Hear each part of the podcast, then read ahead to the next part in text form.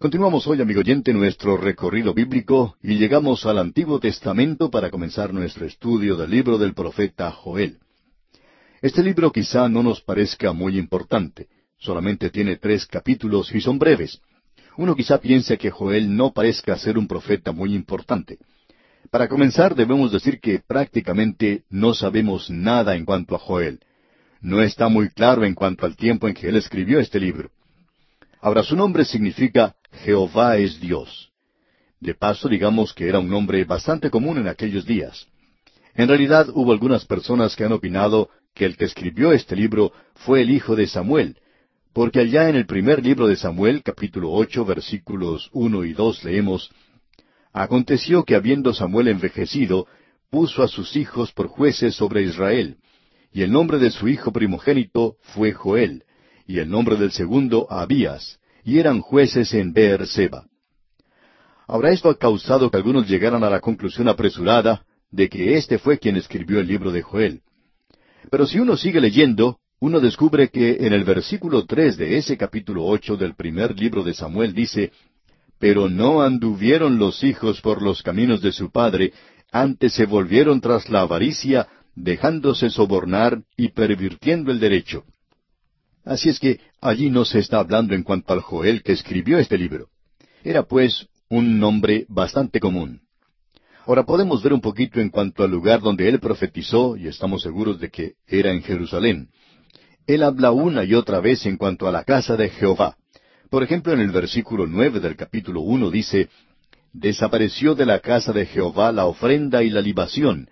Los sacerdotes ministros de Jehová están de duelo.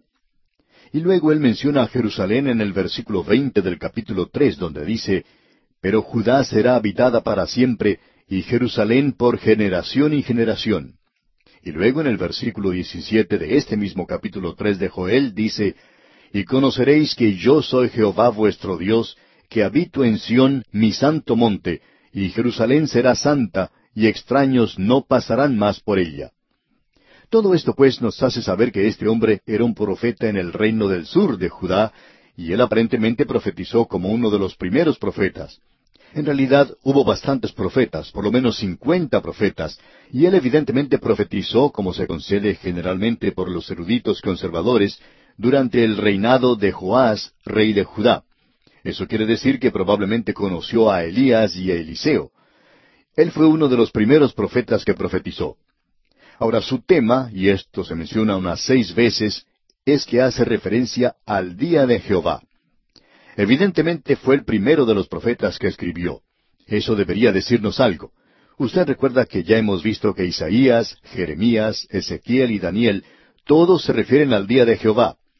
La realidad es que ellos algunas veces lo llaman aquel día. Vamos a ver que Zacarías habla mucho sobre aquel día, aquel día. ¿Y cuál es aquel día? Bueno, es el día del Señor o es el día de Jehová. Y es Joel quien nos introduce esto, quien nos presenta esto.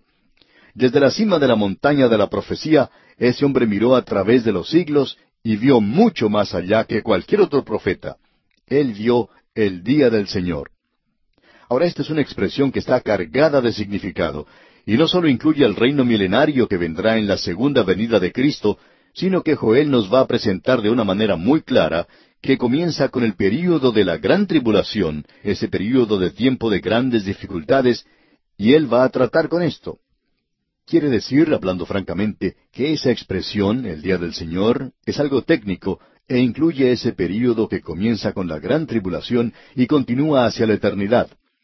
Pero podemos colocar, si usted quiere colocar un límite o un paréntesis al final, podemos colocar el fin del milenio, donde Él señala el fin de toda injusticia, la rebelión final, y luego Él establece su reino sobre la tierra, el reino eterno que continuará a través de la eternidad.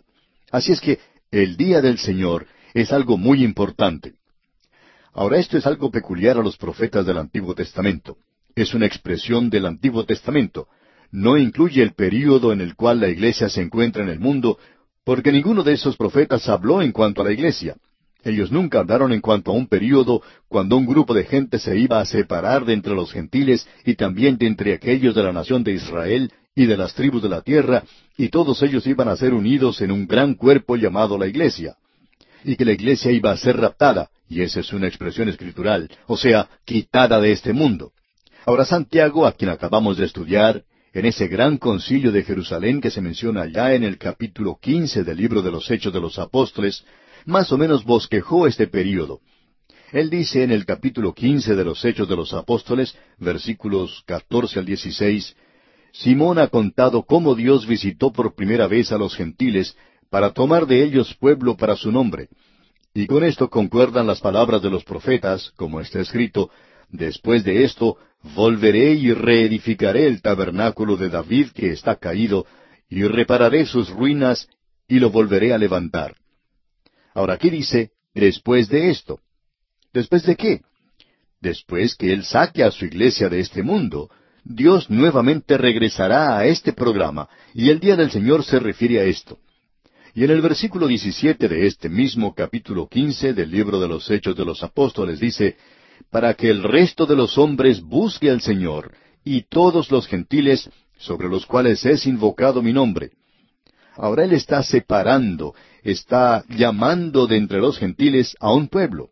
Y en aquel día son todos los gentiles los que entrarán al reino, y pensamos que habrá una gran cantidad de personas que se volverá a Dios y acudirá a Dios en ese entonces, algo que la Iglesia nunca ha podido presenciar ni podrá hacerlo.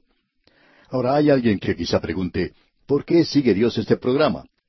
Bueno, para contestar esto podríamos leer lo que dice Jacobo, o sea, Santiago, en el versículo 18 de este capítulo 15 de los Hechos. Dice el Señor que hace conocer todo esto desde tiempos antiguos. Así es que, amigo oyente, no nos haga esa pregunta. Pregúntele a Dios, porque nosotros no lo sabemos. Y tampoco lo sabe ninguna otra persona. Nos puede preguntar, ¿por qué sigue Dios este programa? Bueno, porque es su programa, es su universo. Él no tiene que responder ante ninguna otra persona. Dios no tiene que presentar ningún informe ante usted o ante mí al fin de cada semana para decirnos lo que ha estado haciendo y para que nosotros lo aprobemos. El programa de Dios nunca será investigado por alguna agencia gubernamental. Nada de lo que Dios está haciendo será decidido por la Corte Suprema de algún país o por un gobernante de algún país sobre esta tierra. Dios conoce todos sus caminos. Y Él va a hacer esto porque así es como Él quiere hacerlo. Amigo oyente, todo lo que nosotros podemos decir es que es una lástima si usted y yo no gustamos de esto, porque después de todo somos simplemente criaturas en este mundo. Ahora, el día del Señor es algo muy prominente en la pequeña profecía de Joel. En solo tres capítulos se menciona seis veces. Esto da un promedio de dos veces por capítulo. Este es el gran tema que tenemos aquí en este libro. Hay algo más que vamos a encontrar que hace de este libro una profecía muy destacada. No solo fue él el primer profeta que escribió y que miró a través de los siglos y que vio el día del Señor que se aproximaba. No creemos que haya visto a la iglesia, no creemos que él incluya eso para nada, y los otros profetas tampoco lo hicieron. Cuando el Señor Jesús fue a la cima de la montaña, aquellos hombres que habían estudiado mucho el Antiguo Testamento se acercaron a él y le dijeron, ¿Cuál es la señal del fin del siglo? Y nuestro Señor no les mencionó la cruz en esa ocasión. Él no les dijo en cuanto a la venida del Espíritu Santo. Él no les dijo en cuanto al período de la iglesia que se aproximaba. Ni siquiera les mencionó el rato a ellos. El discurso del Monte de las Olivas no presenta nada en cuanto al rapto. Él mencionó el comienzo del día del Señor. Él le puso una fecha, pero no está ni en su calendario ni en el mío. Pero estará allí cuando comience ese día del Señor comienza de la siguiente manera. Así es como él lo identificó allá en el Evangelio según San Mateo capítulo 24 versículo 15. Allí leemos, Por tanto, cuando veáis en el lugar santo la abominación desoladora de que habló el profeta Daniel, el que lee entienda, entonces sabrán que ese es el comienzo del día del Señor. Y Joel nos presentará muy claramente que comienza de noche, comienza como tiempo de desolación. Y después de todo, el día judío siempre comienza a la puesta del sol. Mi día comienza por la mañana, pero el día hebreo es diferente. En la Biblia leemos, y fue la tarde y la mañana un día. Eso es lo que Dios dice allá en el capítulo uno de Génesis, versículo cinco. Él comienza con el atardecer, pero nosotros comenzamos con la salida del sol. Hay algunos de nosotros que no nos levantamos hasta cuando el sol haya recorrido ya mucho camino, pero lo que queremos señalar es que el día del Señor comienza de esa manera. Ahora eso hace de esto algo bastante importante, pero hay algo más que es bastante destacado. ¿Sabía usted, amigo oyente, que Joel no se parece en nada a Oseas, el profeta que estudiamos en nuestro último libro del Antiguo Testamento? Él prácticamente no dice nada en cuanto a sí mismo, y nosotros no sabemos prácticamente nada en cuanto a él. En Oseas descubrimos en cuanto a un escándalo que tuvo lugar en su hogar, y él tuvo una esposa infiel. Pero no sabemos si Joel tuvo una esposa infiel o no la tuvo. No sabemos ni siquiera si estuvo casado o no. Todo lo que nos dice el primer versículo del capítulo uno es lo siguiente. Palabra de Jehová que vino a Joel, hijo de Petuel. Y él no condena a Israel por su idolatría. No creemos que en esa época en particular la idolatría haya sido el gran pecado al principio. Él solo menciona un pecado que los otros profetas mencionaron. Él es completamente diferente él comienza con una descripción literal de una invasión de langostas. Y luego él usa esa plaga de langostas para compararla con los juicios futuros que vienen sobre esta tierra. El capítulo primero es algo dramático y es una joya literaria. En literatura usted no encuentra en realidad nada que se parezca a esto aquí. Es un pasaje de las Escrituras muy sobresaliente, por cierto. Hay algo más aquí que es bastante controversial, aún para nuestro día. El profeta Joel es quien menciona el derramamiento del Espíritu Santo al cual se refiere Pedro en el día de Pentecostés. Hay cierta diferencia de interpretación en cuanto al derramamiento del Espíritu Santo, así es que vamos a observar esto cuando lleguemos a la sección que lo menciona. Nosotros estamos pasando a través de la Biblia y como usted ya sabe, debemos enfrentar cada tema que se nos presente y presentamos aquello que creemos es la interpretación correcta. Ahora podemos equivocarnos, por supuesto, y en una ocasión descubrimos que nos habíamos equivocado. Usted recuerda eso, y no fue hace mucho tiempo. Así es que podemos equivocarnos. Pero amigo oyente, vamos a presentar lo que creemos indica la palabra de Dios. Cierto hombre escribió diciendo, yo estoy en desacuerdo con ustedes en cuanto a lo que dicen en referencia al capítulo dos del libro de los Hechos de los Apóstoles y a la primera carta a los Corintios capítulos doce, trece y catorce pero por cierto que estoy de acuerdo con ustedes en el resto de la Biblia. Queremos mencionar que ya que estamos de acuerdo en tanto de la Biblia, no tenemos que dar demasiado énfasis a aquello en lo cual no estamos de acuerdo. Siempre tiene que haber alguna clase de acuerdo y nosotros podríamos equivocarnos, por supuesto, aunque no creemos que lo hagamos con frecuencia. Así es que vamos a comenzar ahora nuestro estudio en este libro de Joel. Y antes de entrar de lleno en esto, quisiéramos presentar un breve bosquejo de este libro. En el primer capítulo y en los primeros catorce versículos tenemos una plaga literal y local de langostas. No solamente es algo literal, sino que fue algo local. No fue algo que ocurrió en Egipto. Luego tenemos la segunda división que llamamos mirando hacia el día del Señor. Y Él nos presenta un preludio de esto. Esto está en el capítulo uno desde el versículo quince hasta el final del capítulo dos. Y luego tenemos mirando hacia el día del Señor, posludio. Lo demás había sido un preludio, ahora tenemos algo como un posludio, es decir, que se echa una mirada retrospectiva. Eso lo encontramos en el capítulo tres. Lo primero que encontramos entonces en este pasaje de las Escrituras ante nosotros es una plaga literal y local de langostas. Esto es muy importante de notar de nuestra parte. Así es que Hoy vamos a tener la oportunidad de poner nuestro pie en el umbral de la puerta, por así decirlo. El versículo uno de este capítulo uno del libro de Joel dice, Palabra de Jehová que vino a Joel, hijo de Betuel. Creemos que esto puede disipar, puede quitar cualquier duda que uno tenga en cuanto a si Joel era el hijo de Samuel. Él no podía hacerlo porque los hijos de Samuel eran malvados, y por cierto que este Joel no lo es. Por otra parte, el padre de Joel se llamaba Petuel y no Samuel. Hay bastante diferencia en esos dos nombres, y no vamos a decir que Petuel era un nombre bastante común. Pero Joel sí es un nombre común, y hubo muchos que fueron llamados así en la época del Antiguo Testamento. Escuchemos ahora lo que dice el versículo dos de este capítulo uno de Joel. Oíd esto, ancianos, y escuchad todos los moradores de la tierra ¿Ha acontecido esto en vuestros días o en los días de vuestros padres? Aparentemente ellos se encuentran en esta ocasión en el medio de esa gran plaga de langostas y él se dirige a los ancianos y les dice, ¿Ha acontecido esto en vuestros días o en los días de vuestros padres? Aunque las plagas de langostas eran comunes en esa época, en ese lugar, ellos tenían que haber respondido a esa pregunta en forma negativa, que eso no lo habían visto nunca. Esto era lo peor que ellos habían tenido. El problema, amigo oyente, con algunos de nosotros que nos ponemos viejos es que tenemos grandes ideas. Deseamos mirar hacia el pasado y alguna persona joven viene y nos dice, recién tuvimos una reunión maravillosa en la iglesia. Y a nosotros nos gusta decir, bueno, eso es maravilloso, fue una gran reunión. Pero cuando yo era joven, ah, tuvimos una reunión en mi ciudad que era mucho mejor que la que ustedes están teniendo ahora. ¿No he escuchado esto, amigo oyente? Eso cuando uno es joven lo escucha muy a menudo. Y ahora Joel dice aquí, ancianos, ustedes nunca han oído algo como esto. Y ellos tuvieron que estar de acuerdo con eso.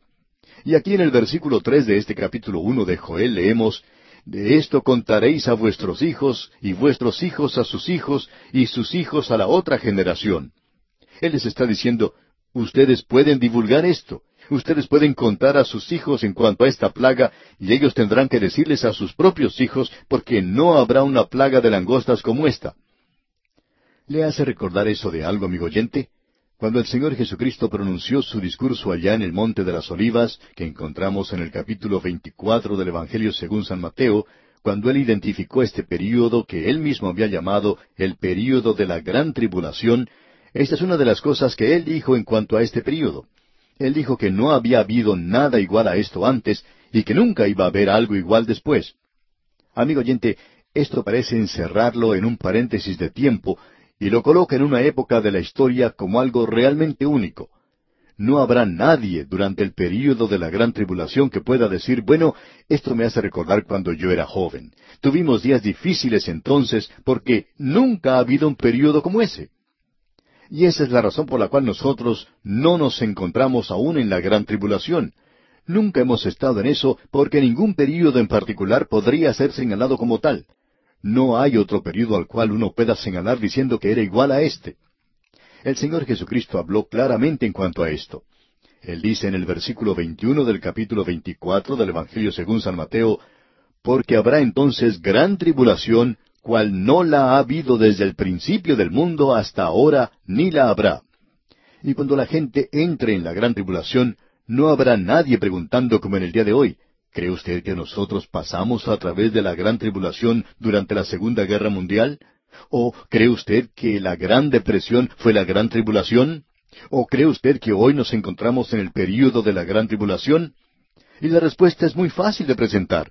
Todo lo que uno tiene que hacer es citar las palabras del Señor Jesús. El Señor Jesucristo dijo, no la ha habido desde el principio del mundo hasta ahora, ni la habrá. Bueno, hemos tenido tiempos como esos que hemos mencionado en el pasado. Todos ellos pueden ser duplicados. Podemos decir que los tiempos de hoy van a empeorar, no van a mejorar. Así es que no puede decirse que no habrá un tiempo como este en el futuro. Ahora eso es exactamente lo que Joel está diciendo en cuanto a esta plaga de langostas.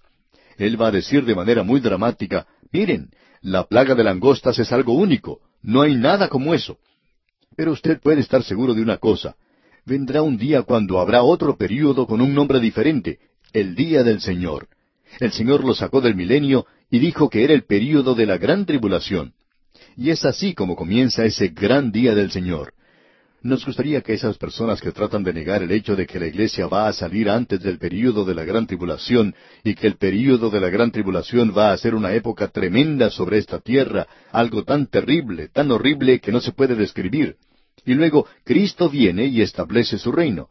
Esa gente pues que niega eso, nos gustaría que estudiaran toda la palabra de Dios y no que tomen un versículo aquí y otro versículo allá.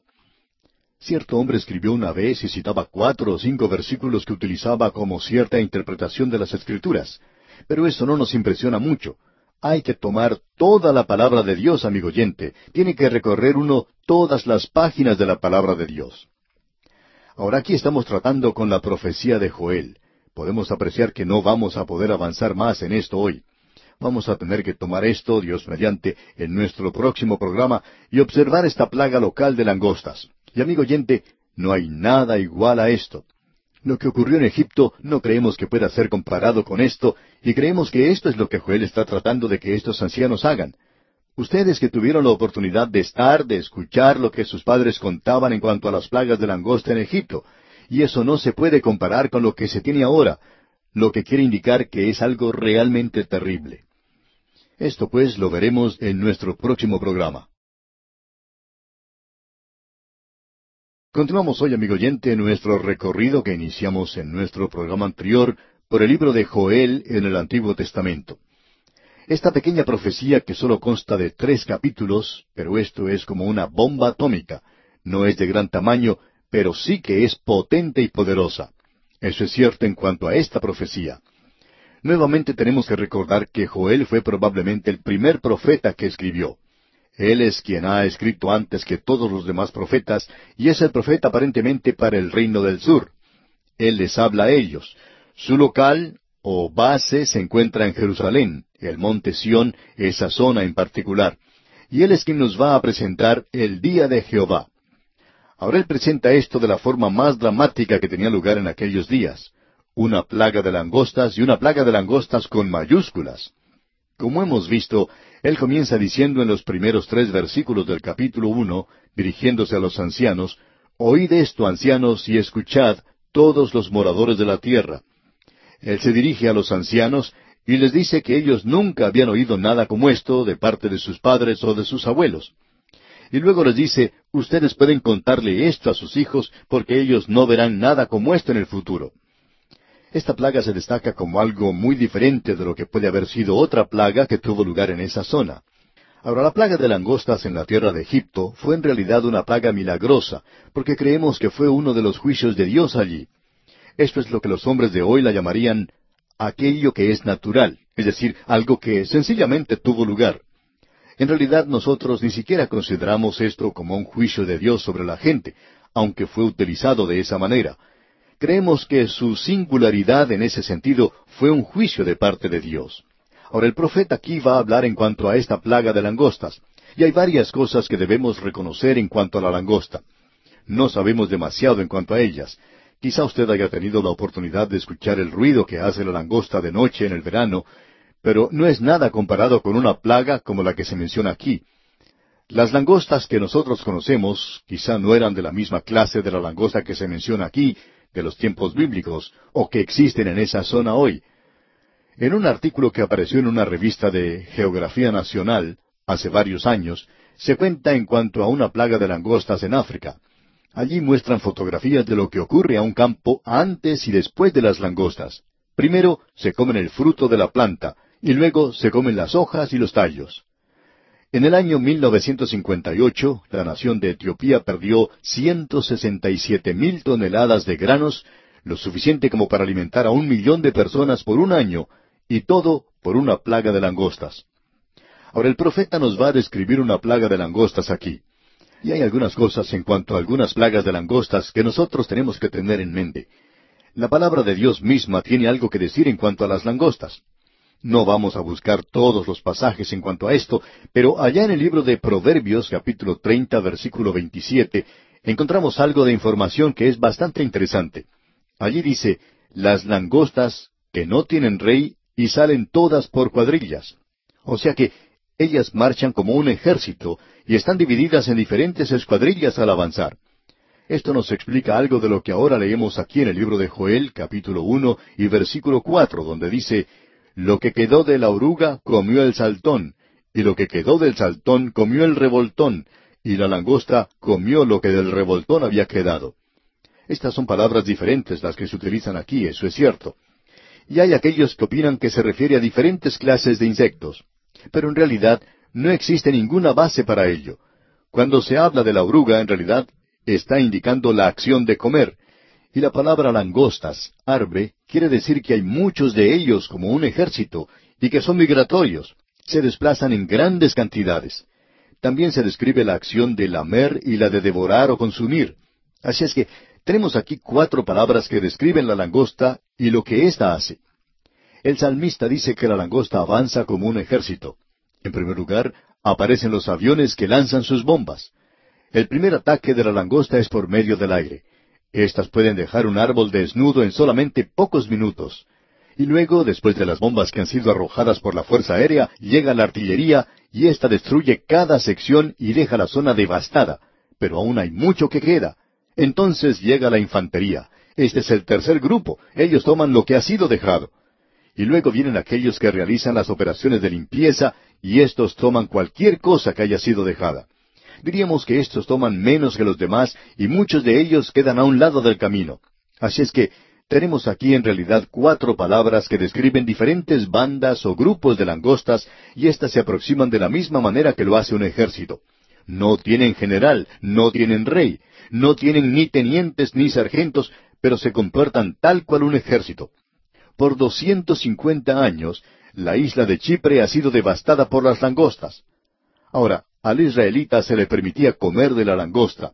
Allá en el libro de Levítico, capítulo uno, versículo veintidós, leemos Estos comeréis de ellos, la langosta según su especie, el langostín según su especie, el argol según su especie, y el agab según su especie. Las langostas fueron utilizadas por Dios como un castigo, pero creemos que la plaga que se menciona aquí en el libro de Joel fue una plaga que podríamos llamar algo natural, aunque no ha habido nunca antes nada como esto. No creemos que haya sido necesariamente un juicio, un castigo, sino más bien una advertencia para la gente. Era una advertencia para la nación. Tenemos aquí al primer profeta que escribió en la época de Elías, y Elías era una advertencia para el reino del norte. Y ahora este hombre, de una manera muy dramática por cierto, Joel, está advirtiendo al reino del sur en cuanto a un juicio, en cuanto a un castigo que se aproxima. Y Joel se apartará del castigo local, y este ha sido el método de todos los profetas, de salir de una situación local y avanzar entonces hacia el futuro, hacia el día que viene, o sea, el día de Jehová. Ahora no sabemos si tendremos tiempo hoy para escuchar esto del día de Jehová, queremos dedicarle todo un programa a esto. Es uno de los términos más mal entendidos y aún así uno de los más importantes en las Escrituras. Joel fue el primero en utilizarlo, y él presenta de una manera muy clara lo que es. Así es que, después de él, todos los profetas lo único que tienen que hacer es mencionarlo, y ellos simplemente lo podían llamar aquel día, aquel día que viene, y eso lo veremos más adelante. Ahora tenemos algo más aquí. Cuando una plaga de langostas llega, se lleva todo lo que está a la vista. La forma de actuar que tiene la langosta es la de llevar todo lo que encuentra en su camino. Amigo oyente, como vamos a ver más adelante, esto nos lleva al día de Jehová que comienza con el período de la gran tribulación y por supuesto que nos estamos adelantando un poco. Pero, ¿cómo comienza el período de la gran tribulación? Comienza con los cuatro jinetes del Apocalipsis, una paz falsa. Después de eso comienza una guerra. Luego, después de eso, viene un hambre. Y después de eso llega ese jinete de la muerte, el jinete montado en un caballo amarillo de muerte. Aquí podemos apreciar un paralelo tremendo porque durante el período de la gran tribulación no serán literalmente langostas, sino que será algo mucho peor que va a pasar a través de la tierra, y no solamente sobre esa tierra, sino a través de todo el mundo, y el mundo será devastado completamente cuando el Señor Jesucristo regrese a la tierra para establecer su reino. Ahora esto hace de esta profecía algo realmente sobresaliente. Hemos visto aquí que tenemos cuatro clases diferentes de langostas. De paso deberíamos decir algo más, y es que quizá alguien quiera reprendernos por utilizar este término de paso. Hay muchos que quieren saber qué es lo que queremos decir con esto. Bueno, amigo oyente, es solamente una expresión que utilizamos cuando estamos cambiando de tema o estamos retrocediendo para hablar de algo que deberíamos haber dicho antes. Y aquí tenemos algo que deberíamos haber dicho antes. Cuando usted observa a una langosta de cerca, puede apreciar que se parece a un caballo. Y en el libro de Apocalipsis, digamos de paso, se menciona que estos jinetes se parecen a langostas. Son langostas fuera de lo común, por cierto. Y acabamos de utilizar esa expresión otra vez y esperamos que usted nos perdone, amigo oyente, por utilizarla nuevamente. Es solo una expresión idiomática. En todo caso, confiamos, amigo oyente, que usted entienda que no estamos leyendo alguna novelita buena aquí. Simplemente estamos hablando de lo que tenemos ante nosotros, la palabra de Dios y las notas que esperamos que usted también tenga. Tratamos de enseñar lo que la palabra de Dios dice y la experiencia nuestra, y eso es todo lo que estamos tratando de hacer. Muy bien, siguiendo entonces adelante, veamos lo que dice el versículo cinco del capítulo uno de Joel. Despertad borrachos y llorad, gemid todos los que bebéis vino a causa del mosto, porque os es quitado de vuestra boca. ¿Por qué? Bueno, las langostas le ganaron a ellos al llegar a las uvas. Ellas habían comido todo lo que había en esos viñedos y no habrá más vino para los borrachos. El hombre que era un alcohólico en aquel día va a encontrarse a sí mismo curándose antes de lo que pensaba porque no habrá ningún vino para beber. Aquí al principio de la caída de la nación se nos revela cuál era el gran pecado. Nuevamente debemos decir que era la borrachera. En nuestros días podemos ver que ocurren graves accidentes de tránsito a causa de la bebida. Una persona que piensa que está ejerciendo su propio derecho de beber y manejar causa un accidente que provoca la muerte de una familia entera. Amigo oyente, no estamos entrando a la política o cosa por el estilo aquí, sino que estamos estudiando la palabra de Dios. Y cuando nos habla algo en cuanto a la borrachera, vamos a tener que hablar de eso, porque eso es lo que Dios está diciendo. Y cuando él habla en cuanto al rey, siendo un borracho, entonces vamos a hablar en cuanto a las borracheras que tienen lugar en las grandes capitales de este mundo, porque según se dijo hace algún tiempo, allí tienen lugar grandes fiestas donde se consume gran cantidad de bebida. Hay comentaristas reporteros que informan que muchos de los legisladores se emborrachan y luego se pasan decisiones al pueblo que por cierto parecen que han sido hechas por personas que no estaban pensando muy bien. Ahora aquí leemos Despertad, borrachos, y llorad, gemid. La embriaguez está comenzando a destruir el fundamento de esa nación al mismo principio. Y de paso digamos que este es el único pecado que mencionará Joel. Él no menciona la idolatría para nada, ese gran pecado que hizo caer a esta nación, o sea, el volverse de Dios a los ídolos, porque ellos aún hacían profesión de adorarle a Él. Y aquí en el versículo seis de este capítulo uno de Joel tenemos algo también bastante dramático. Y dice, Porque pueblo fuerte e innumerable subió a mi tierra, sus dientes son dientes de león, y sus muelas muelas de león. Estos pequeños insectos, las langostas, pueden destruir un árbol grande, pueden pasar a través de un gran campo y devorar todo lo que encuentran a su paso y dejar ese terreno completamente vacío. Uno puede apreciar estas langostas en bandas que pasan sin nadie que las guíe, sin rey, pero aquí se presentan y en la mayoría de los casos lo vemos como un castigo de parte de Dios. Ahora aquí esta es una advertencia a esta gente, y el profeta hablará de aquello que está aún en el futuro, del día de Jehová, que será como una plaga de langostas sobre la tierra. Los cuatro jinetes del Apocalipsis aún tienen que presentarse. Ahora usted puede notar que las langostas son comparadas aquí a un ejército invasor. Ellas eran tan destructivas como esta clase de ejército, y eso es exactamente lo que era. Escuchemos lo que dice aquí el versículo siete. Asoló mi vid y descortezó mi higuera, del todo la desnudó y derribó, sus ramas quedaron blancas. Cuando habla de descortezar la higuera, se refiere a dar muerte a ese árbol. De ese árbol no quedó nada, sino las ramas desnudas y blancas. Ahora Él les va a enviar un mensaje y les está diciendo lo que tienen que hacer en una situación como esta. En primer lugar, dice aquí en el versículo ocho, Llora tú como joven vestida de silicio por el marido de su juventud. Aquí está diciendo algo que es más bien fuera de lo común. Ellos tienen que lamentarse. Bueno, sigamos avanzando para ver lo que nos dice aquí el versículo nueve. Desapareció de la casa de Jehová la ofrenda y la libación. Los sacerdotes ministros de Jehová están de duelo. Es decir, que ellos no pueden hacer ninguna clase de ofrenda.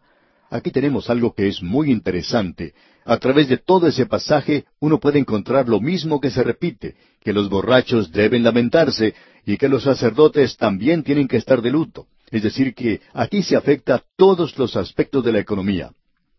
Luego él continúa diciendo, pero antes de hablar de eso quisiéramos leer dos o tres versículos más. Creemos que por lo que está declarado aquí, que este profeta Joel se encuentra en Jerusalén, él está hablando a los sacerdotes que ministran en la casa del Señor. Y eso se menciona varias veces. En el versículo diez entonces leemos, El campo está asolado, se enlutó la tierra, porque el trigo fue destruido, se secó el mosto, se perdió el aceite. No hay aceite de oliva, no hay uvas, ni hay grano o trigo. Es decir, que las tres cosechas que ellos tenían han sido destruidas y se les dice que la tierra tiene que gemir y lamentar. Usted puede apreciar, amigo oyente, que la tierra y la gente van juntos. La ley de Moisés no solo fue dada a la gente, sino que fue dada también para la tierra. La tierra y la gente están muy entremezclados. Luego tenemos aquí algo que se expresa para otro grupo. Él habló a los borrachos y habló a los sacerdotes. Ahora escuche usted, él habla a los labradores. Leamos los versículos once y doce. Confundíos labradores, gemid viñeros por el trigo y la cebada, porque se perdió la mies del campo. La vid está seca y pereció la higuera. El granado también, la palmera y el manzano, todos los árboles del campo se secaron, por lo cual se extinguió el gozo de los hijos de los hombres. Los viñeros son los dueños de las viñas. El manzano aquí es el árbol de naranja. Las naranjas son algo propio de esa tierra. Luego él dice aquí algo más que ellos deberán hacer. Dice, ceñíos y lamentad. Pero para poder apreciarlo mejor, leamos todo el versículo trece. Ceñíos y lamentad, sacerdotes. Gemid, ministros del altar. Venid, dormid en silicio, ministros de mi Dios porque quitada es de la casa de vuestro Dios la ofrenda y la libación. Ellos no pueden hacer su trabajo porque no hay nada que puedan utilizar para las ofrendas. Dios presenta claramente que no era el rito lo que era importante, sino que era el corazón de esa gente. Ahora Él está haciendo algo que no había hecho anteriormente. Cuando Dios les dio la ley, Él le dio a esta gente siete días de fiesta. Y les dijo con toda claridad que no quería que se presentaran ante Él con la cara larga, él quería que se presentaran en su casa regocijándose y que el gozo estuviera en su corazón. ¿Ha notado usted, amigo oyente, que a veces en nuestras iglesias, cuando se reúnen los creyentes, que por lo general no es una ocasión muy gozosa? A veces hasta se nos reprende por decir chistes. Uno piensa que por lo menos es bueno hacer reír a la gente. Pero uno puede ver a algunos que se sientan allí y ni siquiera se sonríen. Nos gustaría que lo hicieran. Pensamos que les puede hacer mucho bien. Pero no hay gozo hoy, y no había gozo entonces. ¿Por qué está Dios por primera vez diciéndole a su pueblo, yo quiero que ustedes se lamenten, quiero que se vistan de silicio y cenizas, quiero que estén de luto? Antes Él no quería eso. Él les había dicho que vinieran ante Él con gozo. Y la razón ahora es porque a causa del pecado de la nación deben hacer eso. Y esa es la razón por la cual hoy hay tanta falta de gozo. El mundo está trabajando mucho hoy. La música tiene que ser rápida y fuerte. Los chistes tienen que ser sucios para poder esbozar siquiera una sonrisa y aun en las iglesias es casi un pecado el reírse fuerte. Amigo oyente, ¿dónde está su gozo hoy? Se ha ido a causa del pecado. Dios no nos permite tener gozo y Él le está diciendo a esta gente, vengan a mí con su lamento. No me gusta, pero ustedes son pecadores y quiero ver el arrepentimiento de ustedes. La iglesia hoy, amigo oyente, se encuentra en la misma situación en que se encontraba esa gente en aquel día en particular. Y esto era solamente el comienzo. Ahora ha llegado esta plaga, ha destruido completamente la economía de su tierra, y ellos se encuentran en medio de una gran hambre, y tienen que estar de luto, lamentándose ante Dios. Tienen que vestirse de silicio y de ceniza. Dios no quiere su gozo porque ellos son ahora pecadores y esa es la única manera en que pueden acercarse a Dios, mediante el lamento, mediante el lloro, mediante la humillación y el arrepentimiento. Bien, amigo oyente, vamos a detenernos aquí por hoy. Continuamos hoy, amigo oyente, nuestro viaje por el libro de Joel. En nuestro programa anterior estuvimos observando una gran plaga de langostas que pasó por la tierra en el día del profeta Joel. Él vivió probablemente en la época de Elías y Eliseo, y también probablemente fue un contemporáneo de ellos. Por supuesto, alguien quizá diga, bueno, ¿y por qué no escribieron ellos en cuanto a esto? Bueno, porque ni Elías ni Eliseo eran profetas que escribían. En esa época los profetas no estaban escribiendo. Joel fue el primero que escribió. Y encontramos que él comienza describiendo una plaga de langostas, una plaga de langostas que probablemente en esa misma época estaba arrasando toda la tierra y destruyendo todos los árboles vivientes fue como un ejército invasor y era una advertencia para la nación porque pasarían varios años antes de que el reino del norte fuera llevado a la cautividad. Él está ahora describiendo esto y está diciendo a la gente las cosas que tienen que hacer. Y él comenzó diciendo en el versículo ocho de este capítulo uno de Joel, Llora tú como joven vestida de silicio por el marido de su juventud. Es decir, una novia que ha perdido a su esposo. Él murió quizá en una batalla. Y ella llora y se lamenta, y eso es lo que tiene que hacer esta nación. Luego Él les dice que tienen que estar de luto, que tienen que avergonzarse, que tienen que gritar o gemir y que ellos tienen que vestirse de silicio. Él les dice que se tienen que vestir de silicio y de cenizas y que los sacerdotes deberían lamentarse también. Y en el versículo trece dice entonces, Ceñíos y lamentad, sacerdotes, gemid, ministros del altar, venid, dormid en silicio, ministros de mi Dios, porque quitada es de la casa de vuestro Dios la ofrenda y la libación. O sea que ya no había ofrenda, no había una libación ofrecida a Dios. La economía de la tierra había sido arruinada y no había suficiente ni siquiera para hacer una ofrenda a Dios. Y luego en el versículo catorce, donde comenzamos nuestro estudio hoy, él continúa esto y dice aquí, y esta es la séptima cosa que él sugiere que ellos hagan, él dice, proclamad ayuno. Ahora Dios nunca les había pedido antes que hicieran esto. Usted recuerda que Dios les había dado los días de fiesta. Él nunca les había dado un día de ayuno. No fue sino hasta cuando ellos se hundieron en el pecado, y el pecado que este profeta menciona y que estaba destruyendo a la nación era la embriaguez. Estaba robando a la gente de su forma normal de pensar, haciendo alcohólicos de todos ellos. Ellos no eran capaces de tomar las decisiones correctas. Y no fue sino hasta cuando ellos se hundieron en el pecado que Dios les dio ese día de ayuno. Y aquí Joel les dice a ellos, proclamad ayuno. Y la octava cosa que les dice es, convocada asamblea. Es decir, que él quería que se reunieran. Dios quería que todos se reunieran y se regocijaran en su presencia, pero él dice que esta tiene que ser una asamblea solemne. Ahora la novena cosa que vemos es la siguiente, congregad a los ancianos y a todos los moradores de la tierra en la casa de Jehová vuestro Dios, y clamad a Jehová. Esta era la ocasión de ir a la iglesia. Se cuenta la historia de dos hombres que pertenecían a la misma clase de club, un club donde se bebía mucho, ya que la mayoría son así. Y estos dos hombres eran muy buenos amigos, y cierto día se vieron en la iglesia, y uno le dijo al otro, Bueno, yo no sabía que tú ibas a la iglesia. Y el otro le contestó, Bueno, yo no sabía que tú lo hacías tampoco. Y el primero dijo, Pues yo no voy a la iglesia, este es el primer día, pero tengo un hijo en la guerra, y creo que ya era hora que yo fuera a la iglesia. Amigo oyente, son los momentos de grandes dificultades y problemas los que llevan a la gente a Dios. Ahora él dice aquí que todos los habitantes de la tierra tendrían que ir no a un día de fiesta, sino a un día de ayuno. Y la última cosa que vemos aquí, la décima, dice, y clamad a Jehová. Clamad a Jehová. ¿Por qué? Porque Dios es misericordioso porque Dios muestra su gracia. Dios quiere perdonar. Nuestro Dios es un Dios maravilloso. Ellos tenían que acercarse a Él y Él oiría y respondería a su oración si ellos se acercaban a Él en tiempo de dificultad. Luego de haber presentado esta advertencia, y estos son mandatos en realidad, estas son las cosas que ellos deben hacer si quieren la bendición de Dios sobre ellos.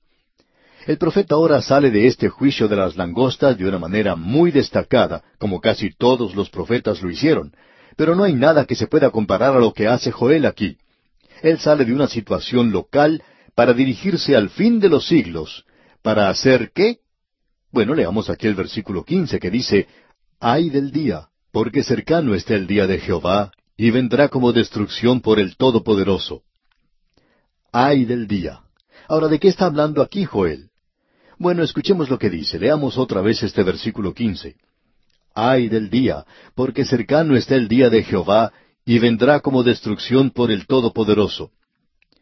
De la misma manera en que ha habido pequeños modelos, pequeños esbozos o diseños de aquello que viene en el futuro, esta plaga local era como el día de Jehová. Era una advertencia, era un cuadro de eso. Es algo que debería haber alertado a la gente, pero ahora Él les va a decir algo en cuanto al futuro. Aquello que viene en el futuro, aquello que había sido prometido a David, era un reino, y en realidad David había sido levantado para reinar sobre ese reino, y habría paz sobre la tierra, y entonces la guerra cesaría. Ahora todos los profetas tomaron esto, pero también tomaron aquello que Joel está diciendo aquí, que el día de Jehová viene, y Joel nos va a explicar lo que es el día de Jehová. El día de Jehová está en contraste con los otros días que se mencionan en las Escrituras. Usted y yo nos encontramos viviendo en lo que se llama en la Escritura el Día del Hombre. comenzó con Nabucodonosor. El Señor Jesucristo lo llamó la hora o el tiempo de los gentiles. Y que Jerusalén durante este período iba a ser pisoteada hasta que se cumpliera el tiempo de los gentiles. Ahora nosotros estamos viviendo en el día del hombre. El hombre es el que hace los juicios hoy. No se apela hoy a Dios. Nosotros apelamos a la Corte Suprema, pero no se apela a Dios. Las naciones hoy se han olvidado completamente de Dios. Ellos piensan que es nada más que una palabra para mencionar en caso de apuro, o aún una palabra para blasfemar. ¿Qué es el Día del Hombre? Vamos a citar una declaración que hizo el doctor Schaeffer en su teología sobre la doctrina, y queremos presentarla porque es algo muy importante de comprender de lo que es el Día del Hombre. El Día del Hombre, dice, este tema ha sido oscurecido en ocasiones por los traductores y se refiere solamente una vez en el Nuevo Testamento. En la primera epístola a los Corintios, capítulo cuatro, versículo tres, donde dice, Yo en muy poco tengo el ser juzgado por vosotros o por tribunal humano, y ni aun yo me juzgo a mí mismo. En este pasaje, esa frase de tribunal humano es en realidad una referencia a la opinión humana que es corriente en esta época, lo cual puede ser traducido literal y apropiadamente como el día del hombre. Y hasta aquí la cita que mencionamos del doctor Schaeffer. Usted y yo, amigo oyente, estamos viviendo en el día del hombre. Y crea lo que abunda el humanismo hoy. El hombre cree que puede resolver el problema del mundo en el presente. ¿Y qué es lo que ha hecho el hombre? Ha llevado al mundo a una confusión terrible, y cada político nuevo que se presenta afirma tener la solución. Bueno, ellos no tienen la solución. Los hombres hoy no pueden resolver los problemas de este mundo. Comprendemos que ha habido conversaciones tras puertas cerradas en los gobiernos de que las grandes naciones en el mundo de hoy no pueden resolver los problemas de este mundo. Ahora nosotros estamos viviendo en el Día del Hombre, la Escritura nos habla de otro día que vendrá, y ese es el día cuando Cristo venga a tomar su iglesia y sacarla de este mundo, y todos los creyentes estaremos ante Él. Usted puede leer lo que el apóstol Pablo dice allá en su primera epístola a los Corintios, capítulo uno, versículos siete y ocho. Leemos allí, de tal manera que nada os falta en ningún don, esperando la manifestación de nuestro Señor Jesucristo, el cual también os confirmará hasta el fin, para que seáis irreprensibles en el día de nuestro Señor Jesucristo. ¿Cuál es ese día? Bueno, el día en que Él venga a sacar su iglesia y la iglesia se presenta ante el tribunal de Cristo. Uno de los versículos favoritos es el que encontramos allá en la epístola a los Filipenses, capítulo uno, versículo seis, que dice, Estando persuadido de esto, que el que comenzó en vosotros la buena obra, la perfeccionará hasta el día de Jesucristo. El día de Jesucristo es aquel día que Él le tome a usted y me tome a mí y nos saque de este mundo. Él nos va a guardar hasta aquel día. Luego entonces nosotros nos presentaremos ante Él para ver si recibimos o no recibimos una recompensa. Ese es el día del Señor Jesucristo, el día de Cristo. El Nuevo Testamento habla en cuanto al día del Señor, y tenemos una traducción en la segunda epístola a los tesaronicenses, capítulo dos, versículo dos, que dice, que no os dejéis mover fácilmente de vuestro modo de pensar, ni os conturbéis. Es decir, que ellos se están uniendo a Él en el rapto. Ellos temían que iban a perder el rapto. El versículo dos completo dice, que no os dejéis mover fácilmente de vuestro modo de pensar, ni os conturbéis, ni por espíritu, ni por palabra, ni por carta como si fuera nuestra, en el sentido de que el día del Señor está cerca. Ahora lo que él está diciéndole a los creyentes es, ustedes no van a pasar a través del día del Señor. La escritura es muy clara, y Joel es quien define esto para nosotros, y vamos a esperar hasta llegar allí, pero él nos va a decir que el día del Señor es oscuridad y tinieblas, y que es un día difícil. Amigo oyente, el punto de vista era que ellos iban a entrar inmediatamente al reino, y que todo iba a ser muy fácil y que no iba a haber ningún problema. Y él ahora dice que el día del Señor comienza de noche, y nuevamente le referimos a usted el hecho de que esto es consistente con el método hebreo. Allá en Génesis usted recordará, Dios comenzó diciendo, y fue la tarde y la mañana un día. Y fue la tarde y la mañana del día segundo. Y fue la tarde y la mañana el día tercero, y así sucesivamente. Aquí tenemos estos dos días diferentes, y el día del Señor comienza con la oscuridad, y Él nos aclarará lo que es esto. Es el período de la gran tribulación. La plaga de langostas ya ha venido. Las cuatro bandas o ejércitos de langostas, como los cuatro jinetes del Apocalipsis que se presentan en el período de la gran tribulación, ya han entrado, ya han venido. Él está diciendo que esto dará comienzo a ese período y luego incluye la venida de Cristo a la tierra a establecer su reino. Y entonces usted entra al sol de su presencia, cuando el Hijo de Justicia se levantará con sanidad en sus alas. Ahora esa era la esperanza del Antiguo Testamento. Eso era lo que enseñaba el Antiguo Testamento. Por tanto, esa plaga de langostas era en un sentido muy real una miniatura del día del Señor, y la plaga era un bosquejo de la gran tribulación que se acerca a esta tierra. Ahora usted puede apreciar, amigo oyente, lo importante que es el estudiar toda la Biblia. Alguien escribió cuando estábamos estudiando el libro de Isaías, e hicimos referencia al día del Señor, y dijimos entonces que comenzaba en tinieblas. Ahora Isaías no trata con esto de la misma manera que habla este profeta, porque Joel había escrito mucho antes que Isaías. Y la gente estaba familiarizada con lo que él estaba hablando cuando él mencionaba el día del Señor. Y este oyente que escribió explicó lo que él pensaba era el día del Señor. Y era algo sorprendente. Escribió varias páginas y mencionaba un pasaje de las Escrituras tras otro. Pero él nunca presentó un versículo de aquí del libro de Joel, y estábamos buscando eso.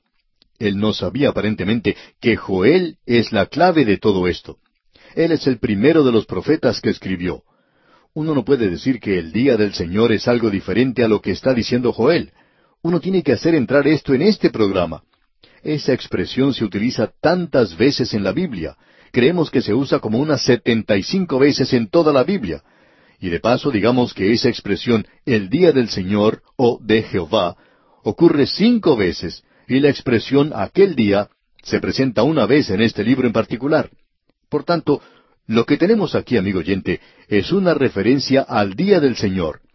Y usted va a notar que todos los profetas tienen mucho que decir en cuanto al día del Señor, el día del Señor que viene sobre esta tierra. Creemos que esto es muy importante, amigo oyente, que nosotros lo notemos, y debemos reconocer que el día del Señor es un término técnico. Existe el día del hombre. Estamos viviendo en ese período ahora. El día de Cristo viene cuando Él sacará a su iglesia de aquí. Luego el día del Señor comienza con el período de la gran tribulación. Después de todo, nosotros llamamos los días de la semana por diferentes nombres, lunes, martes, miércoles, etc. ¿Y no puede Dios llamar a estos diferentes periodos de tiempo de la manera que Él quiera? Por cierto que eso no es algo que los hombres pensaron, y por cierto que yo no hubiera pensado en llamarlo así. Pero esto lo encontramos aquí en la palabra de Dios, lo que estamos observando ahora, y es importante que comprendamos esto. Queremos seguir avanzando ahora porque lo que tenemos aquí es muy importante, y debemos aclarar que el día de Jehová no es el mismo día que se menciona en Apocalipsis. El día del Señor en Apocalipsis es el primer día de la semana, como lo dice muy claramente el Nuevo Testamento. Escuchemos ahora lo que dice el versículo 16, cuando el profeta habla aún en cuanto a la plaga de las langostas. El versículo 16 del capítulo 1 de Joel dice, ¿No fue arrebatado el alimento de delante de nuestros ojos, la alegría y el placer de la casa de nuestro Dios? Ya no hay más alegría ni gozo en la casa de Dios. Y pensamos que esa es una de las características de hoy. Uno puede ver esto de una manera muy clara cuando tiene oportunidad de visitar muchas iglesias en muchas localidades.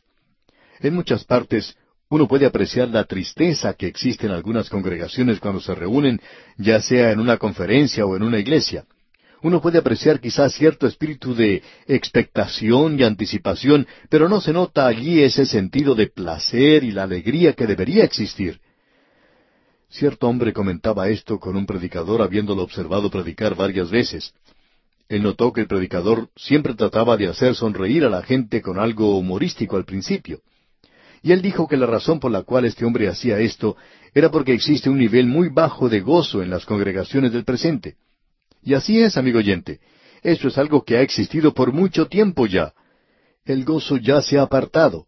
Y hoy, aunque tenemos de todo, no hay gozo y alegría en las reuniones. Ahora, en el versículo 17 de este capítulo 1 de Joel leemos, El grano se pudrió debajo de los terrones. ¿Ve usted, amigo oyente? El grano ni siquiera podía crecer. ¿Por qué? Porque las langostas se habían comido todo, aun esa parte de la planta que entraba en la tierra. Y luego dice, los graneros fueron asolados. O sea que uno no podía llenar los graneros. Leamos ahora los versículos 17 y 18 completamente y dicen, El grano se pudrió debajo de los terrones, los graneros fueron asolados, los alfolíes destruidos, porque se secó el trigo. ¿Cómo gimieron las bestias? Cuán turbados anduvieron los atos de los bueyes, porque no tuvieron pastos. También fueron asolados los rebaños de las ovejas. Usted puede apreciar, amigo oyente, que vino una gran hambre a esta tierra. Escuchemos ahora lo que dice el versículo 19. A ti, oh Jehová, clamaré, porque fuego consumió los pastos del desierto y llama abrazó todos los árboles del campo. Esto fue algo que consumió todo como el fuego, pero no era el fuego, sino las langostas. Ellas fueron las que abrazaron la tierra como si hubiera sido un gran incendio.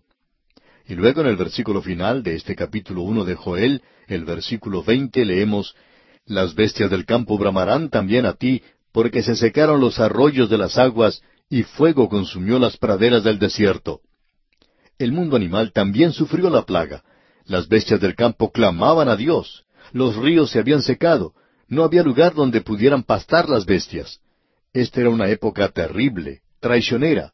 Las langostas eran un juicio que había tocado todos los aspectos de la vida y esto envolvía al hombre y a los animales. La tierra se creía devastada. Y eso es utilizado por Joel como un cuadro del día que viene en el futuro. Bien, amigo oyente, vamos a detenernos aquí por hoy y continuaremos Dios mediante con el capítulo dos de Joel en nuestro próximo programa. Pero antes, le sugerimos leer todo este capítulo dos de Joel para estar más al tanto de lo que diremos en nuestro próximo estudio. Continuamos hoy, amigo oyente, nuestro recorrido por el libro del profeta Joel. Y llegamos hoy al capítulo dos. El tema que aquí encontramos es mirando hacia el día de Jehová. Tenemos aquí el preludio de este día, y entramos a esta sección en el capítulo uno, versículo quince, donde leímos en nuestro programa anterior, Ay del día, porque cercano está el día de Jehová, y vendrá como destrucción por el Todopoderoso. A propósito, cuando entramos a esta pequeña profecía, dijimos que encontraríamos que el día de Jehová se menciona en realidad seis veces, cinco veces por nombre, y luego es llamado aquel día. Ahora aquí tenemos a Joel, el primero de los profetas que escribió, dándonos una definición de lo que es el día de Jehová. A David se le había prometido un reino, y ese reino llegó a ser el cántico tema de todos los profetas después de eso. Y ese es el gran mensaje, que el reino milenario venía sobre esta tierra. Era algo que parecía como uno de esos discos rayados cuando uno lee los profetas, porque uno tras otro esperaba eso.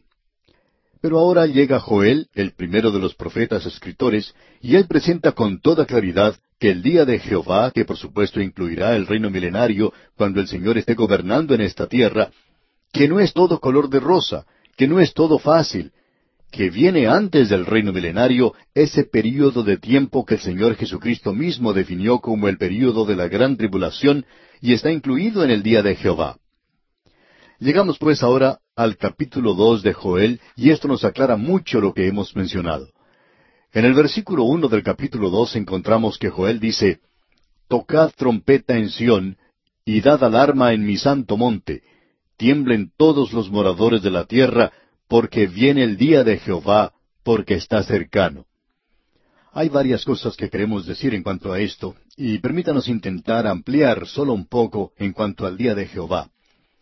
Tenemos aquí al primero de los profetas escritores que está echando una mirada hacia el futuro y ve el día de Jehová. Ese día comienza en la oscuridad y como ya hemos dicho anteriormente, así es como comienza el día hebreo, la tarde y la mañana del primer día. Comienza, como podemos apreciar, en tinieblas y oscuridad.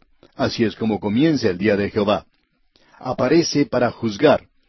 Luego, Él viene a la tierra y establece su reino, y es entonces cuando el Hijo de Justicia se levantará con sanidad en sus alas y establecerá su reino en la tierra.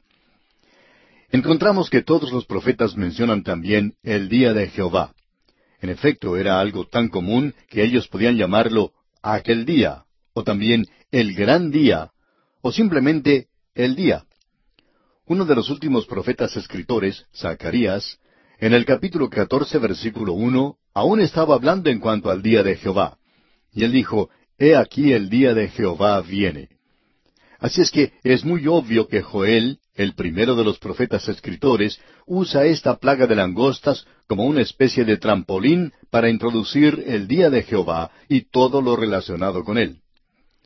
Amigo oyente, ya hemos destacado el hecho de que cuando uno entra al Nuevo Testamento, aún esto es un tema presentado allí, y ya hemos hablado en cuanto a esto anteriormente.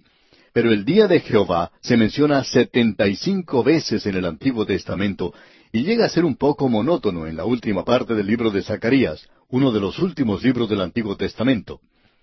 Notemos ahora cómo comienza este capítulo dos de Joel. En el versículo uno leemos Tocad trompeta en Sión y dad alarma en mi santo monte. Ahora, mi santo monte se refiere a Jerusalén. Este asunto de la trompeta es algo que necesitamos comprender y vamos a tomar el tiempo hoy para regresar al libro de números para tomar este tema porque ya ha pasado bastante tiempo desde que estudiamos el libro de números y hay muchos de nuestros oyentes que son nuevos, que apenas hace poco tiempo que nos están sintonizando. Esta es la razón por la cual insistimos en que es muy importante tener todo esto, toda la información, el cuadro completo ante nosotros. Amigo oyente, es necesario tener una visión completa de lo que la Biblia nos dice. Es necesario, al analizar cualquier tema, basar nuestro pensamiento en todos los puntos para que podamos hacer una inducción. Podemos reunir todo lo que el escritor está diciendo. Amigo oyente, esa idea que es tan común hoy de sencillamente tomar un texto de la Escritura y hablar en cuanto a eso, bueno, cuando uno hace eso es muy fácil darle el significado que uno quiera. Uno puede tomar cualquier frase de la Biblia de esa manera. El doctor Warfield llama a esto torturar un texto, y eso es lo que pasa con muchas porciones. Pero es necesario, amigo oyente, que comprendamos lo que él quiere decir aquí con esto de tocad trompeta en Sión. Cuando los hijos de Israel comenzaron su jornada a través del desierto, Dios hizo que ellos construyeran dos trompetas de plata. Y Él le dio instrucciones a Moisés de cómo hacerlo. Eso lo encontramos allá en el capítulo diez del libro de Números. Quisiéramos leer lo que dicen los primeros dos versículos de ese capítulo diez del libro de Números. Escuche usted. Jehová habló a Moisés diciendo, Hazte dos trompetas de plata, de obra de martillo las harás, las cuales te servirán para convocar la congregación y para hacer mover los campamentos. Cuando ellos se encontraban en el desierto, Dios utilizaba esas trompetas para hacer mover a la gente en ese viaje tan extenso. Cuando se tocaba la trompeta por primera vez, era señal de que todo el mundo se debía preparar para marchar. Luego, cuando la nube se levantaba y empezaba a salir, entonces ellos desarmaban el tabernáculo e inmediatamente después se volvía a tocar la trompeta y Moisés y Aarón partían al frente de la tribu de Judá. Luego el arca iba delante de ellos porque la nube ya avanzaba sobre el campamento. Cada sección, cada área en los cuatro lados, tres tribus a cada lado, avanzaban. Y ellos partían cuando se tocaba la trompeta. En realidad se tocaba la trompeta siete veces. Cuando uno llega a leer el libro de Apocalipsis, allí también vemos que se toca la trompeta, y hay muchos que opinan que eso es para la iglesia. Ahora la iglesia no escuchará el sonar de la trompeta. Hay quienes toman el pasaje de la primera epístola a los Corintios, capítulo quince, versículos cincuenta y uno y cincuenta y dos, donde dice, He aquí os digo un misterio, no todos dormiremos, pero todos seremos transformados en un momento, en un abrir y cerrar de ojos, a la final trompeta, porque se tocará la trompeta, y los muertos serán resucitados incorruptibles, y nosotros seremos transformados. Ahora, ¿a qué se refiere la final trompeta allí? Bueno, hay algunos teólogos hoy que tratan de identificar esto con la séptima trompeta en Apocalipsis, pero no hay nada que sugiera que es esa trompeta. Para comenzar, no hay ninguna trompeta en relación con la iglesia. Cuando estudiamos la primera epístola del apóstol Pablo a los tesalonicenses, vimos que en el capítulo cuatro, versículo dieciséis dice, Porque el Señor mismo, con voz de mando, Él viene personalmente, Él es el que da la voz de mando. Luego dice, con voz de arcángel. Él no necesita ningún arcángel para que le ayude a llevar a los suyos. Su voz, por su majestad, su dignidad y autoridad, será como la voz de un arcángel. Cuando él dijo, Lázaro, ven fuera, Lázaro salió. Y cuando él llame a su iglesia, ellos irán.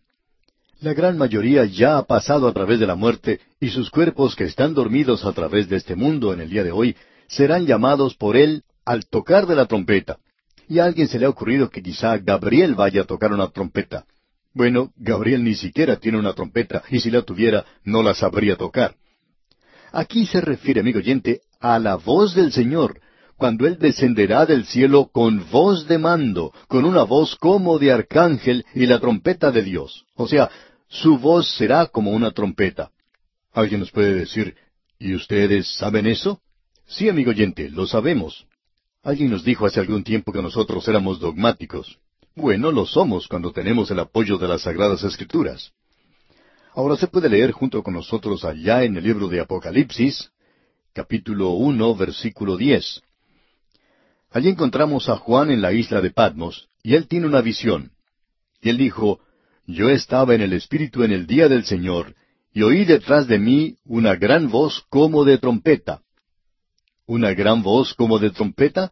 Sí, así dice. Y él dijo, y me volví para ver la voz que hablaba conmigo. ¿Y qué fue lo que él vio? Escuche usted, a Cristo glorificado. Era su voz. Amigo oyente, esa final trompeta que se menciona ya en la primera epístola a los Corintios no tiene nada que ver con la de Apocalipsis. Es su llamado a la iglesia, y es su último llamado a la iglesia. La iglesia ya ha sido completada, Él la saca de este mundo. Las siete trompetas que se mencionan son identificadas con la nación de Israel, y es su voz que es como una trompeta. La iglesia no tiene una trompeta hoy, a no ser que usted vaya a interpretar una composición musical en su iglesia con la trompeta. Y eso está bien, pero no tiene nada que ver con esto. Ahora Dios le dio a Israel esas trompetas. ¿Y cómo van a ser utilizadas? Bueno, en la marcha por el desierto, cuando Moisés quería reunir a toda la gente, a los ancianos, para hacer algún anuncio, para darles algunas instrucciones, bueno, él llamaba a los trompetistas para que tocaran las trompetas. Y si se tocaba de cierta manera, entonces tenía cierto significado. Notemos lo que él dice en el versículo tres del capítulo diez de Números. Dice, Y cuando las tocaren, toda la congregación se reunirá ante ti a la puerta del tabernáculo de reunión. En el versículo cuatro del mismo capítulo diez de Números tenemos una referencia a los líderes de los hijos de Israel, porque dice, Mas cuando tocaren una sola, entonces se congregarán ante ti los príncipes, los jefes de los millares de Israel.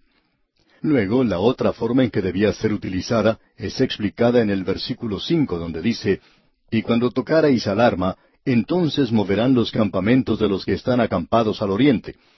Y luego dice en el versículo seis, Y cuando tocareis alarma la segunda vez, entonces moverán los campamentos de los que están acampados al sur. Alarma tocarán para sus partidas. Y luego hay instrucciones para cuando ellos lleguen a la tierra prometida. Los versículos nueve y diez de este mismo capítulo diez de Números dicen, Y cuando saliereis a la guerra en vuestra tierra contra el enemigo que os molestare, tocaréis alarma con las trompetas, y seréis recordados por Jehová vuestro Dios, y seréis salvos de vuestros enemigos. Y en el día de vuestra alegría y en vuestras solemnidades, y en los principios de vuestros meses, tocaréis las trompetas sobre vuestros holocaustos y sobre los sacrificios de paz, y os serán por memoria delante de vuestro Dios. Yo, Jehová vuestro Dios. Así es que cuando ellos entraron a esa tierra, y era una época de guerra, se tocaba la trompeta llamando a los soldados, y era también una alarma para que la gente se defendiera porque se estaba acercando el enemigo. Ahora, volviendo al capítulo dos del libro de Joel que estamos estudiando, vemos que el primer versículo dice, Tocad trompeta en Sión, y dad alarma en mi santo monte, Tiemblen todos los moradores de la tierra, porque viene el día de Jehová, porque está cercano. Usted puede apreciar, amigo oyente, que el Señor ahora ha sacado a su iglesia del mundo. Él se vuelve nuevamente a esta nación, y ellos ahora son el objeto de un antisemitismo mundial. Y ahora viene el día de Jehová, porque está cercano. Ahora Joel va a decir algo en cuanto a esto, y quisiéramos decir un poquito más en relación con esto el profeta comienza ahora a mirar más allá de la plaga de langostas al período de la gran tribulación. En realidad existen dos puntos de vista extremos en este capítulo. Un punto de vista es que todo lo que se menciona aquí es algo local, como la plaga de langostas de aquel día, y esto ya ha terminado, y por tanto no tiene ningún significado. Ahora usted puede comprender que esa es la posición que puede tomar un liberal. A ellos les gusta dejar de lado mucho de la palabra de Dios. Así es que esa es la forma en que ellos eliminan esto. Luego, uno tiene a los fundamentalistas extremos, y ellos solo ven en esto el período de la gran tribulación. Ahora creemos que aquí en Joel, y como pudimos apreciar en el primer capítulo, el profeta se dirige de esa plaga de langostas al día de Jehová que se encuentra en el futuro. Y qué forma maravillosa que tiene de hacer eso. Y esa era la práctica de los profetas. Ellos hablaban en cuanto a una situación local y luego se dirigían al futuro, al día de Jehová. Y el día de Jehová incluía el reino. Pero ¿cómo va a suceder? Notemos ahora lo que Joel dice aquí. En realidad, para la gente de aquel día, era un poco más que una plaga de langostas para los reinos del norte y del sur. El ejército de Asiria se estaba acercando y él definitivamente avanza tanto porque al comienzo del versículo veinte está diciendo, y haré alejar de vosotros al del norte. Y opinamos que sería algo ridículo llamar a una plaga de langostas el ejército del norte o el ejército que viene del norte. Joel ha entrado ahora al área de los asirios. Los asirios llegan a formar el cuadro del enemigo que se está dirigiendo proveniente del norte en los días postreros. Eso es lo que muchos de nosotros creemos, y pudimos ver a quién se refería esto en los capítulos 38 y 39 de Ezequiel. Y Dios los castigará. En realidad creemos que esto es lo que introduce los últimos tres años y medio del período de la gran tribulación. Ahora el pensamiento para la persona común en aquel día, en cuanto al día de Jehová, será, bueno, el reino va a ser establecido. Sí, pero ¿cómo comienza el día de Jehová? Como ya hemos podido apreciar, no es un día de veinticuatro horas, sino que es un período de tiempo. El escritor a los Hebreos dice en el capítulo cuatro, versículo siete, si oyereis hoy su voz. Eso no indica un día en particular, simplemente quiere decir este período de tiempo. Y tampoco significa que el día de Jehová sea una referencia al día domingo, como ya mencionamos anteriormente. Y ese día del Señor al cual se hace referencia ya en Apocalipsis, sí se refiere, creemos, al primer día de la semana. Bueno, veremos eso cuando nos toque estudiar ese pasaje. Pero el día de Jehová es este período de tiempo. ¿Y cómo comienza? Escuchemos lo que Joel tiene que decir porque él nos va a presentar la definición de Dios que condicionará y limitará a los profetas que hablarán en el futuro. Todos ellos hablarán de ese período después de Joel. Y esto, a propósito, es algo muy interesante. Uno no encuentra a ninguno de los profetas que se contradigan unos con los otros en conexión con esto. También deberíamos decir aquí que algunos de estos profetas ni siquiera sabían lo que los otros profetas habían profetizado. El versículo dos del capítulo dos de Joel dice, Día de tinieblas y de oscuridad, día de nube y de sombra, como sobre los montes se extiende el alba, así vendrá un pueblo grande y fuerte, Semejante a él no lo hubo jamás, ni después de él lo habrá en años de muchas generaciones. Este es el mismo período del cual habló el Señor Jesucristo, y él se refirió a la declaración que hicieron los profetas. Joel dice aquí que no hay ningún otro día como ese. Dice que no hubo ningún día como ese antes, ni lo habrá después. La gran tribulación comienza con el día de Jehová, porque esa es la forma en que comienza el día hebreo. Comienza con el anochecer, cuando viene la oscuridad. Opinamos que cuando esa plaga de langosta se aproximaba a esa tierra, bueno, hay gente que dice que se oscurece todo el cielo, que eso es algo muy terrible.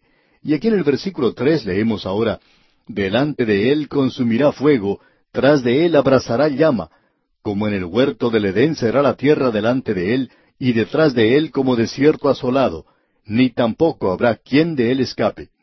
Pensamos que Joel está hablando aquí definitivamente de esta plaga de langostas. Antes de ella todo era como un jardín del Edén, verde, muy hermoso, era algo realmente magnífico.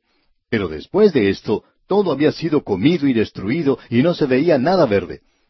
El comienzo del día de Jehová sobre la tierra será así. Cuando los cuatro jinetes del Apocalipsis recorran el mundo, habrá una época de hambre, una época de grandes plagas sobre la tierra, y de un solo corte una cuarta parte de la población del mundo desaparecerá. En otra ocasión, una tercera parte es quitada.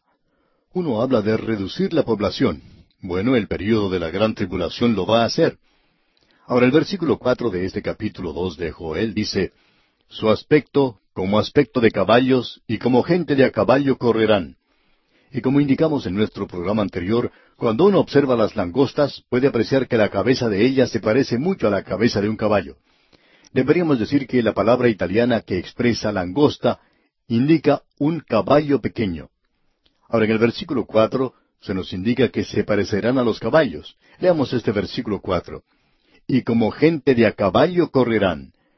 Y ahora en el versículo cinco dice, como estruendo de carros saltarán sobre las cumbres de los montes, como sonido de llama de fuego que consume hojarascas, como pueblo fuerte dispuesto para la batalla.